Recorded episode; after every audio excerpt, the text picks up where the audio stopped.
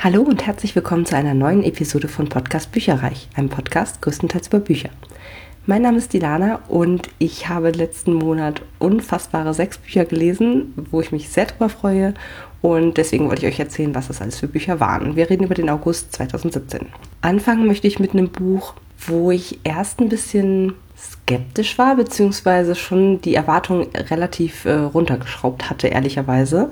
Und zwar von Stephanie Meyer das Werk The Chemist, die Spezialistin. Das ist ein Rezensionsexemplar, was ich vom Argon Verlag zugeschickt bekommen habe. Hat eine Laufzeit von ja 18 Stunden und ein paar zerquetschte, sage ich jetzt mal. Ich habe es auch ein bisschen schneller gehört, weil die Sprecherin sehr langsam gelesen hat, wie ich fand. Ich werde euch nachher noch mal einen kleinen äh, Clip äh, reinschneiden, der, wo ihr dann einfach mal hören könnt, wie es auf der normalen Geschwindigkeit äh, quasi sich anhört.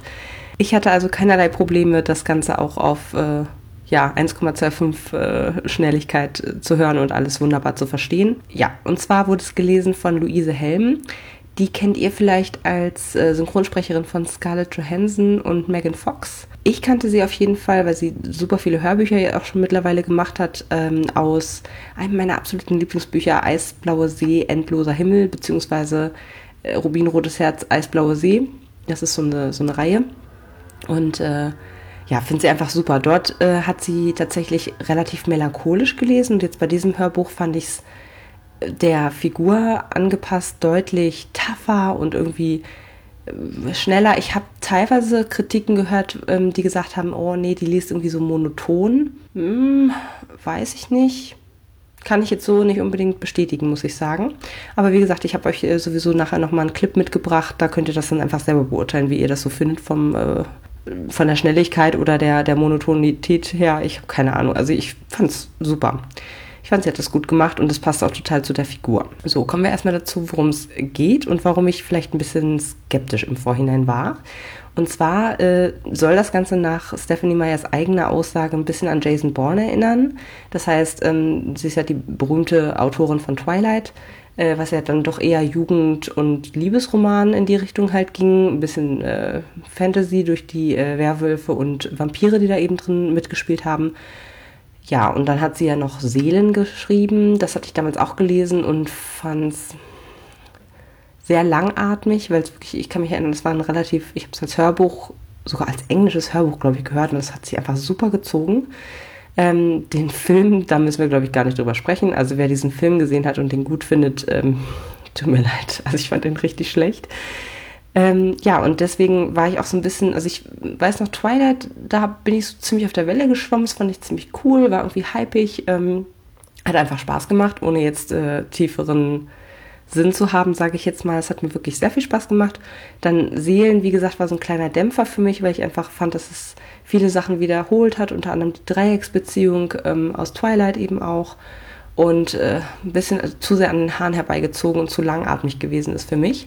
Und aus diesem Grund hatte ich auch ein bisschen, ich habe mir gedacht, so, jetzt einen Versuch gibst du quasi der Autorin noch mit The Chemist, weil es sich aus meiner Sicht total cool anhörte. Ich lese ganz gerne so mh, mm, Thriller, die vielleicht so ein bisschen stärker aus der Sicht des ähm, Verhörspezialisten zum Beispiel ähm, geschildert werden. Da hatte ich schon Minimum zwei Bücher, die mir da einfallen, die ich auch in die Richtung schon mal gelesen oder gehört habe.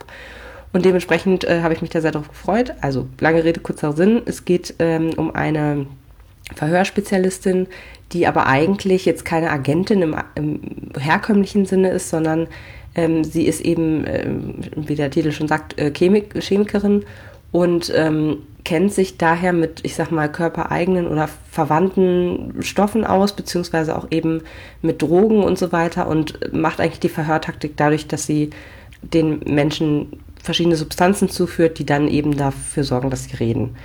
Ähm, alles im Auftrag der Regierung, die aber irgendwann anfängt, sowohl ihren Partner umzubringen, als auch ihr nach dem Leben zu trachten. Und sie ist eigentlich, also wir lernen sie kennen, als sie eh schon auf der Flucht ist seit einer ganzen Weile und ich sag mal, das erste Viertel, würde ich jetzt mal sagen, des Buches dreht sich auch dann darum, wie sie eben versucht wird, nochmal zu, also versucht wird, nochmal kontaktiert zu werden von der Regierung eben, von ihren ehemaligen Arbeitgebern. Ähm, und wie sie halt, äh, so, sie zeigt uns quasi so ein bisschen die Fallen, die sie da aufgestellt hat. Also sowohl ihr Haus oder zu Hause kann man es nicht nennen, ihr Haus, als auch äh, ihre diversen Unterschlüpfe und so weiter und auch wie sie so im täglichen Leben agiert, ist alles bis an die Zähne quasi äh, mit Schutzmechanismen ausgestattet und da muss man auch sagen, man hat auch sehr gemerkt, dass äh, Stephanie Meyer da auch sehr viel recherchiert hat. Ähm, aus meiner Sicht, das hatte alles irgendwie Hand und Fuß. Also ich fand schon sehr plausibel in dem Moment, was für Mechaniken man da vielleicht nutzen kann, auf welche Ideen man kommen kann, wenn man ein ganz cleveres äh, Kerlchen ist sozusagen, also ein helles Köpfchen ist und äh, sich da ein bisschen versucht, weit zu informieren.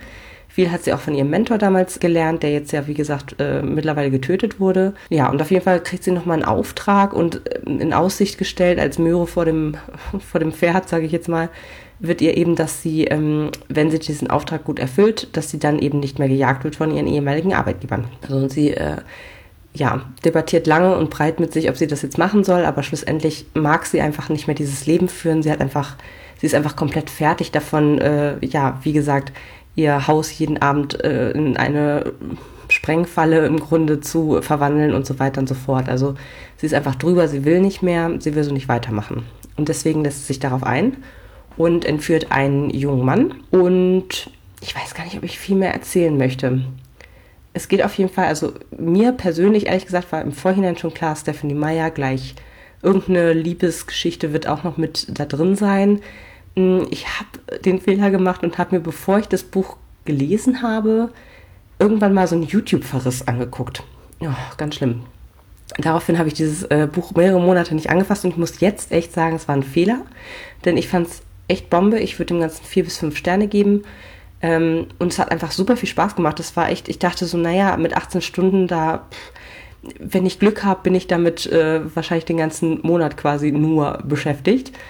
Äh, ich konnte überhaupt nicht mehr aufhören zu hören, weil ich es einfach so spannend fand. Also es nimmt dann halt auch echt äh, rasant Fahrt auf. Es geht um irgendwelche anderen Agenten, es geht um ähm, verschiedene Arbeitsweisen und äh, schlussendlich auch darum, seinen ehemaligen Auftraggeber irgendwie zu übertäubeln und ähm, eben ein bisschen cleverer zu sein als alle anderen und so. Und äh, die Figuren sind aus meiner Sicht total cool gemacht und ähm, wirklich auch ja sehr unterschiedlich und irgendwie unterhaltsam einfach.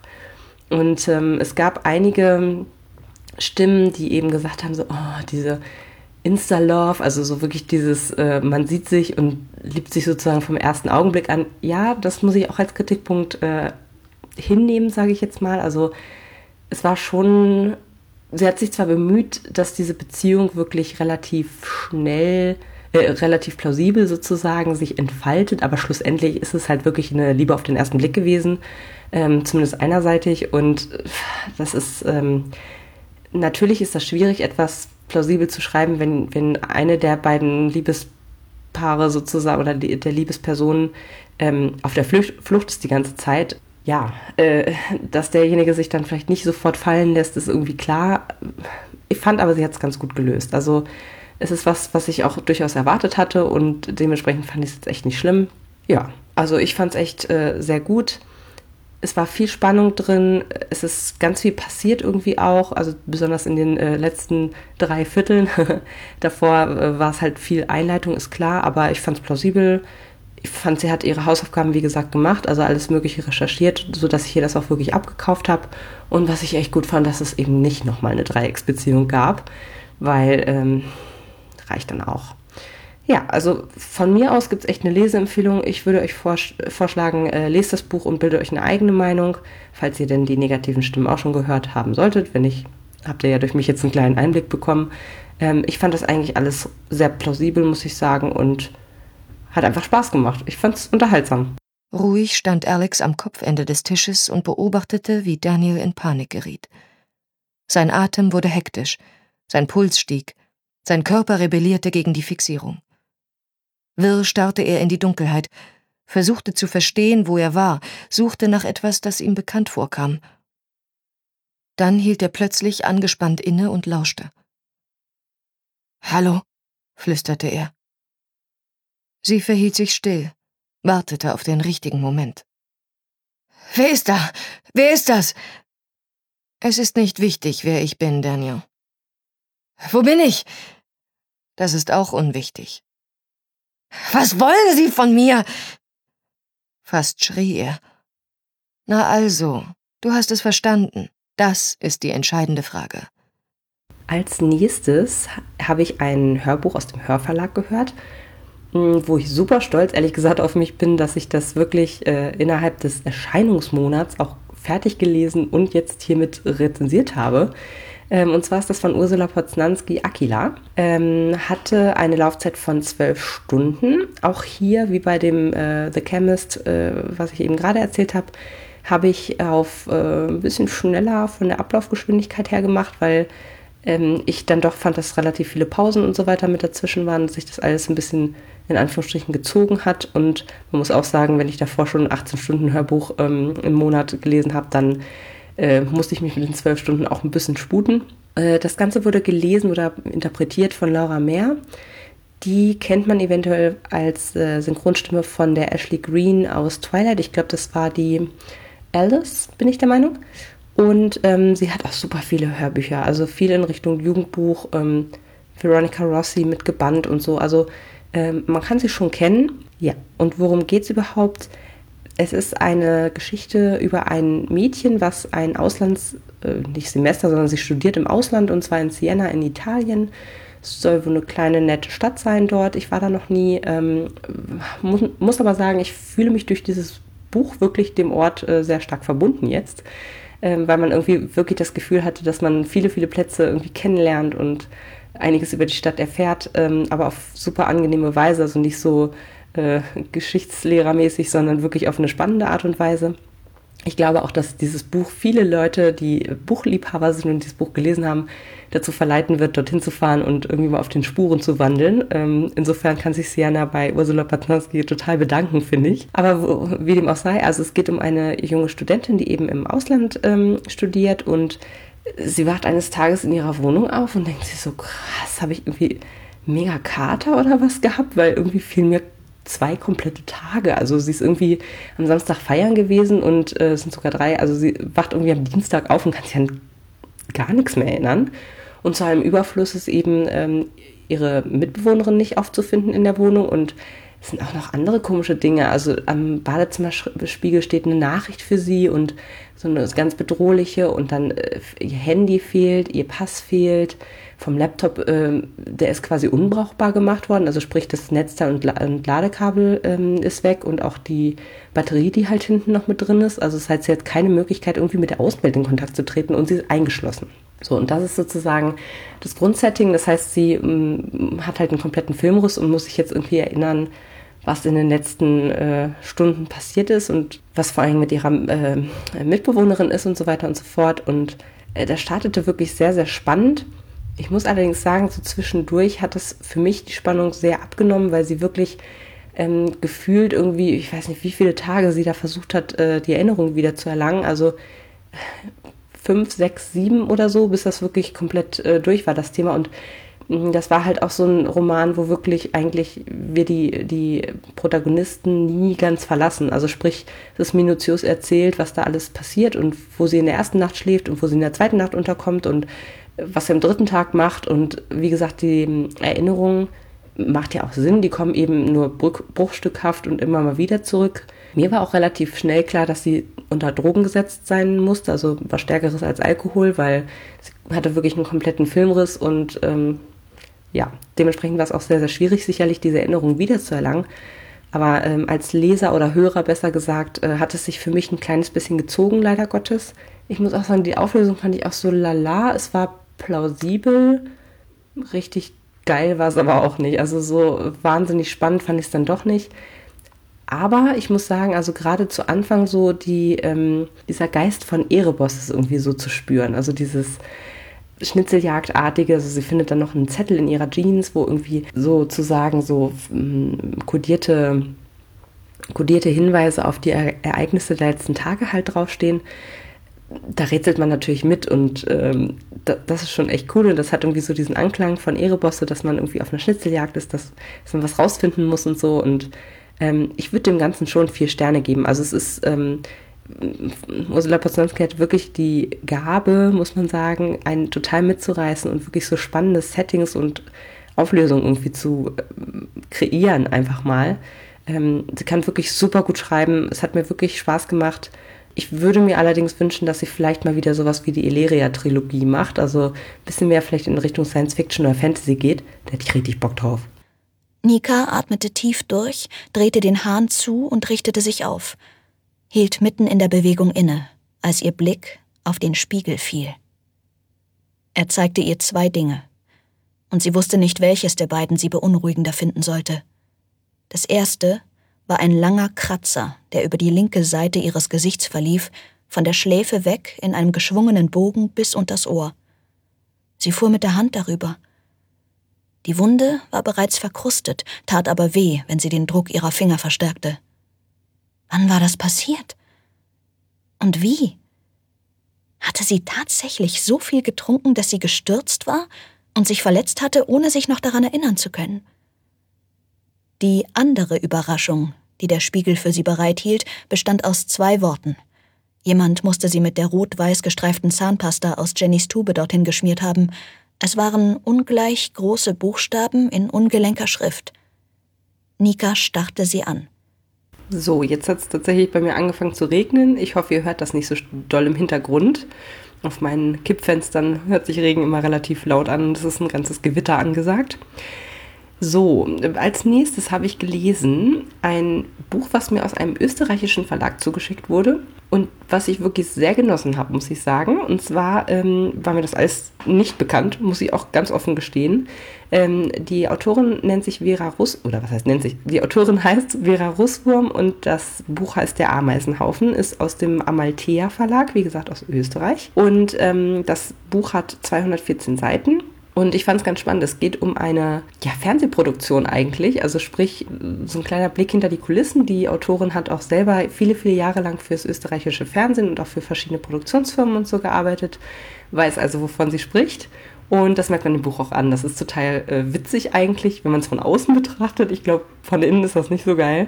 Aber es ist tatsächlich auch mal so, ein, so eine Mini-Abrechnung, sage ich jetzt mal, mit so Produktionsfirmen was sicherlich auch für deutsche Produktionsfirmen gut gelten kann. Ähm, viel mit Geltungssucht und viel mit, äh, wie erpresse ich jetzt meine Mitarbeiter oder Kollegen oder keine Ahnung was, äh, um eben für mich das Beste herauszuschlagen. Ja, viel Kalkül, viel Quotengeilheit, ähm, abstruse Situationen, äh, Menschen, die wirklich entweder völlig fertig sind oder wirklich interessante Familiensituationen auch einfach haben. Und ich muss sagen, die Charaktere sind mir wirklich sehr ans Herz gewachsen.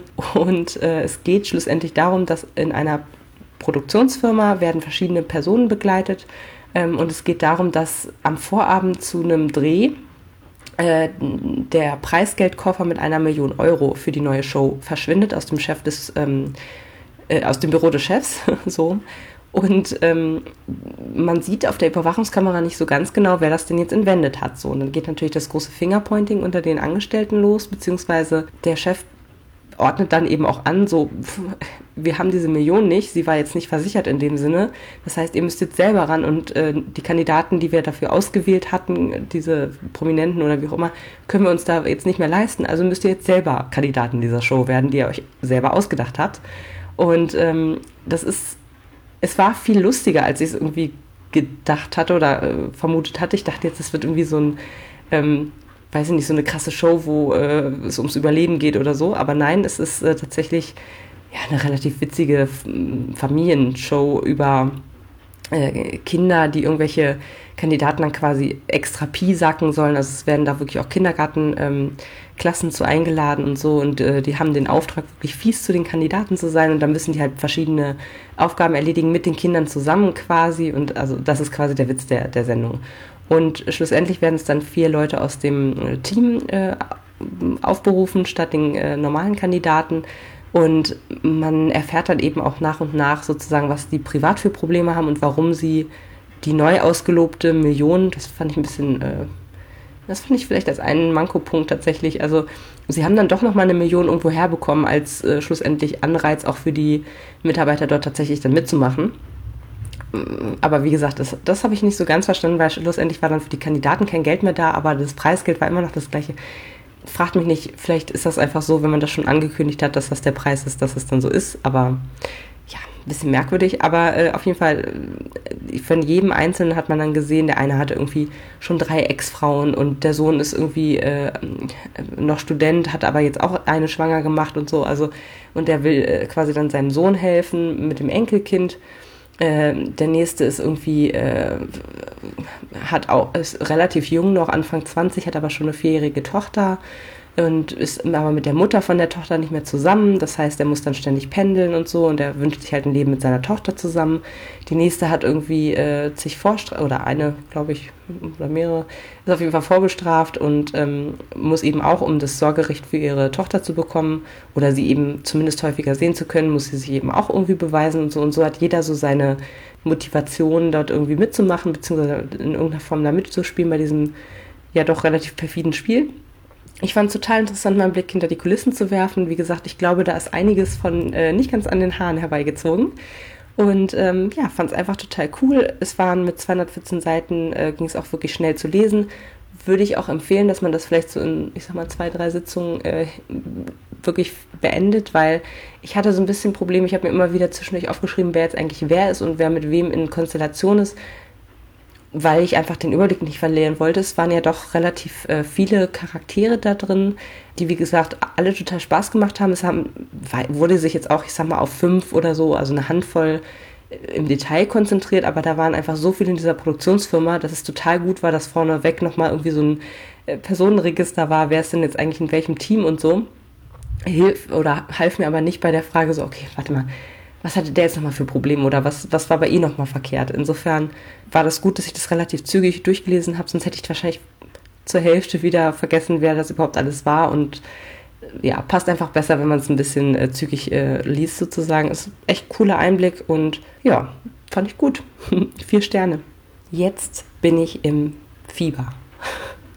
Ich habe diesen Monat Saga Band 3 und Band 4 gelesen von Brian K. Vaughan und der Zeichnerin Fiona Staples. Das sind Graphic Novels. Die haben je um die 160 Seiten, Pi mal Daumen. Man kann sie wirklich, ich glaube, weiß ich nicht, maximal anderthalb Stunden pro Graphic Novel, meistens eher ein Stündchen, sehr schnell weglesen. Sehr zu meinem Leidwesen, denn das nächste Nee, die Nummer 5 habe ich noch zu Hause und die 6 ist, glaube ich, erscheint erst Ende September und die 7 erst Ende Oktober und ich weiß nicht, wann die darauf folgenden kommen. Ob es überhaupt schon gibt, das weiß ich gerade gar nicht mehr. Äh, auf jeden Fall geht mir das alles nicht schnell genug, beziehungsweise ich fürchte, dass ich da irgendwann äh, vorwegkomme, was auch selten genug passiert. Äh, ja, ich bin wie gesagt einfach total süchtig nach dieser Reihe. Ich hatte euch schon ab und zu mal davon erzählt und ich denke, die werden auch definitiv in meinen ähm, Favoriten für 2017 landen, diese Graphic Novels. Ähm, super toll gezeichnet. Es geht um, wie ich schon mal, glaube ich, tausendmal gesagt habe, Romeo und Julia im Weltall. Das heißt, ähm, zwei verfeindete Rassen in einer alternativen oder zukünftigen, weiß man nicht, äh, Welt sind mit, jahrelang schon miteinander im Krieg und ähm, zwei von diesen, ein äh, Marco und Alana heißen die, die äh, verlieben sich eben ineinander und bekommen jetzt, haben jetzt ein Kind bekommen und werden von allen möglichen Leuten gejagt, die das irgendwie gar nicht gerne sehen wollen, weil es eben auch so eine Art Symbol der Hoffnung und für Frieden und bl, äh, eben stehen kann. Und äh, die werden eben über alle möglichen Planeten gejagt. Und es gibt ähm, äh, Auftragskiller, die nennen sich Freilanzer, dann gibt es irgendwie so, ähm, ich sag mal, den Adel aus der einen Welt, das ist, ähm, das sind so Robo- ja, Robo, wie heißen die denn? Ich weiß es nicht genau. Auf, auf jeden Fall wie so eine Art Roboter. Ähm, die haben einen relativ normalen menschlichen Körper, so wie ich das gesehen habe, und eben der Kopf ist ein Bildschirm. Und ja, es ist einfach super cool gezeichnet. Die Charaktere sind total geil und ähm, jetzt, ich kann auch inhaltlich gar nicht so viel sagen, damit ich einfach nicht spoilere. Das Einzige, ähm, was ich berichten kann, ist, dass äh, es jetzt eben weitergeht, dass ähm, äh, die Handlungsstränge teilweise auch aufgeteilt sind. Das heißt, äh, wir verfolgen jetzt auch immer mal wieder eben äh, einen, im Besonderen einen Freilanzer und eben den einen Prinzen aus diesen Roboterviechern und so weiter und es passiert immer wieder was Neues. Also es ist jetzt nicht so, dass es irgendwie, diese Familie ist immer zusammen und äh, läuft vor denen weg, sondern es passiert auch mal, dass irgendwie sich andere Personenkonstellationen ergeben, dass ähm, bestimmte Charaktere einfach auch Überschneidungen haben und so und das ist total cool. Ich finde es total geil. Fünf Sterne und wie gesagt, ich habe Nummer fünf hier noch im Schrank stehen und der wird spätestens im September, oh Gott, wir haben schon September, äh, im September auch gelesen werden. Kommen wir nun zum letzten Buch in diesem Monat, was ich tatsächlich auch als erstes Buch beendet habe. Und zwar ist das der erste Band aus der Throne of Glass Serie von Sarah J. Maas und das heißt Throne of Glass 1, die Erwählte. Ist ebenfalls ein Rechtssee-Exemplar vom DTV Verlag mit knapp 495 Seiten. Das dickste Buch, glaube ich, das ich diesen Monat gelesen habe. Also bis auf The Chemist, man weiß es nicht, mit 18 Stunden Hörbuch. Wie dem auch sei, auf jeden Fall ein großer Erfolg für mich, ehrlich gesagt, weil ähm, ich mitgekriegt habe, dass ich dieses Jahr relativ viele sehr kurze Bücher gelesen habe und doch ein bisschen äh, nicht schummeln möchte mit der Anzahl der Bücher am Ende des Jahres. Aber wie dem auch sei, das habe ich ähm, jetzt mittlerweile auch schon ein paar Monate im Schrank gehabt und ich könnte mich in den Arsch treten, dass es so ist. Und zwar ist das ein Auftakt zu einer Serie, die auch, ähm, ja, ich glaube in aller Munde, könnte man schon so sagen, ist, ähm, die sehr gehypt wird und äh, wo wirklich die Leute komplett in, äh, ja, verliebt sind in die ganzen Charaktere, die dort eben eine Rolle spielen. Das ist ähm, am, ja, vordergründigsten natürlich die Protagonistin, äh, Selina Sadorfian, die ist eine äh, Auftragsmörderin, die im ersten Band aus ja, einem Gefängnis befreit wird. Sie muss in den Minen äh, schuften und wird äh, regelmäßig von allen möglichen äh, Wächtern da verprügelt und ja, muss sich da irgendwie durchschlagen. Das ist wirklich eine der letzten Absteigen sozusagen, ähm, was auch fast einem Todesurteil ähm, im Grunde gleichkommt, wenn du da in, eben in diese Minen gerätst, weil sie eben ja eine der gefürchtetsten Auftragsmörderinnen ihres äh, Landes ist das Ganze ist in so einem eher mittelalterlichen Setting aufgebaut, also eine Fantasy-Welt, vorne auch mit einer Karte drin, da weißt du gleich, okay, alles klar, High Fantasy. Und ähm, ich fand es einen sehr soliden oder ja, soliden Auftakt sozusagen für diese Reihe. Ich finde, da geht noch mehr und ich habe auch gehört, dass die ähm, Folgebände noch besser sein sollen. Insofern freue ich mich da sehr, sehr drauf. Ich habe ein, zwei Kritikpunkte fand es sonst aber sehr gut. Also es geht jetzt schlussendlich darum, dass sie eben in diesen Minen gefangen ist, aber eben von dem Prinzen des Landes nochmal die Chance bekommt, in einem Wettbewerb ähm, quasi als sein Champion für, oder sein, beziehungsweise dem, von, vom Vater äh, als Champion anzutreten.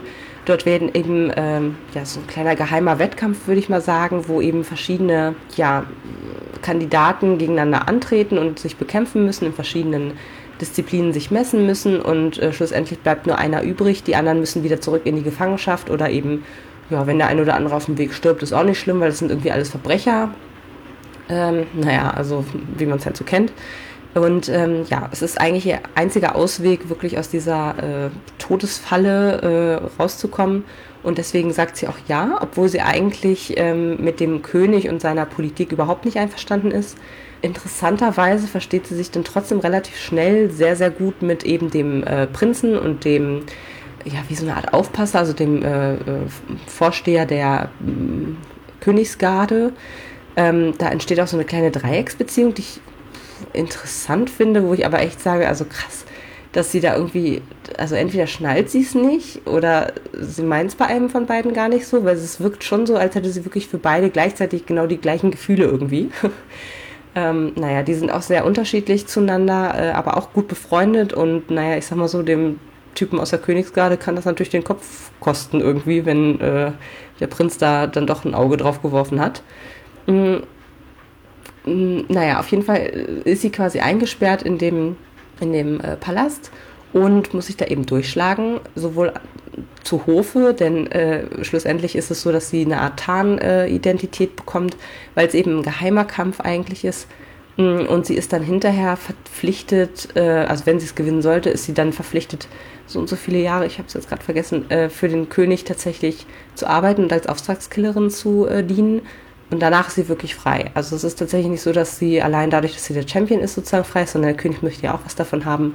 Deswegen äh, ist sie dann eben so und so viele Jahre in seinem Dienst verpflichtet und dann ist sie wirklich frei und kann machen, was sie will. Aber wie das halt immer so ist, äh, da wird es dann wahrscheinlich im nächsten Buch weitergehen. Äh, es sind dann ja doch einige politische Intrigen und äh, Leute, die andere Sachen verfolgen und die vielleicht auch ein bisschen stärker für die gerechte Sache kämpfen, die da eben noch mit reingrätschen. Und ich könnte mir vorstellen, dass sie irgendwann sozusagen als Kämpferin für die gute Seite eintritt und vielleicht auch den Prinzen so ein bisschen mitnimmt.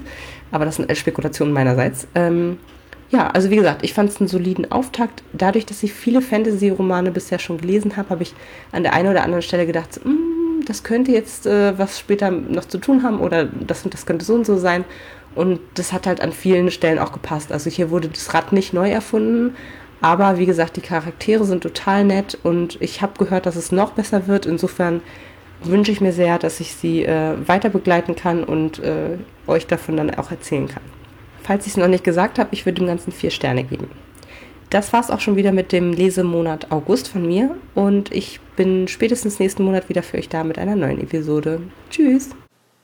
Informationen zu allen Büchern, über die ich heute gesprochen habe, findet ihr auf meiner Website www.bücherreich.net mit UE.